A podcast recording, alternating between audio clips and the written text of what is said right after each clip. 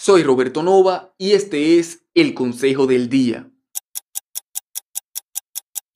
¿Cuáles son las áreas de tu vida no negociables? Esas que no importa lo que suceda, no las vas a descuidar. La mayoría va a responder algo como sus hijos, su pareja, su espiritualidad, su integridad, su conciencia. Pero piensa otra vez y respóndeme con brutal honestidad. ¿Con qué tanta frecuencia descuidas esas áreas esenciales para ti?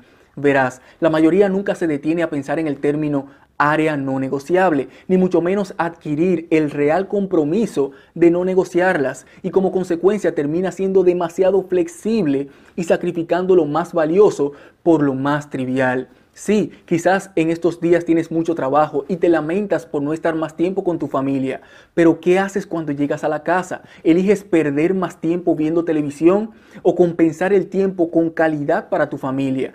Deja de negociar lo no negociable.